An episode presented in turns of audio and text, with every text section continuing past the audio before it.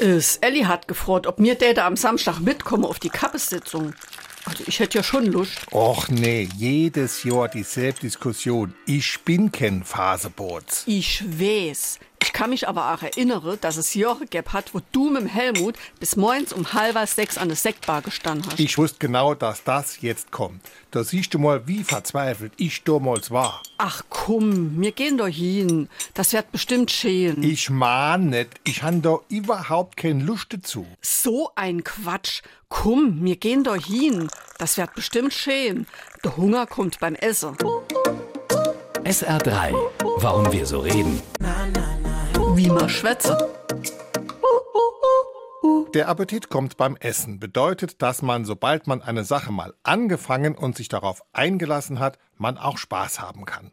Sie geht zurück auf den französischen Satiriker, Humanist und Arzt François Rabelais, der im 16. Jahrhundert gewirkt hat. In seinem fünfbändigen Roman Gargantua et Pantagruel. schreibt er, L'appétit vient en mangeant. der Hunger kommt beim Essen. In den deutschen Sprachgebrauch kam die Redewendung erst Mitte des 19. Jahrhunderts, wobei mit Appetit oft Habgier oder auch sexuelle Aktivität gemeint sein kann.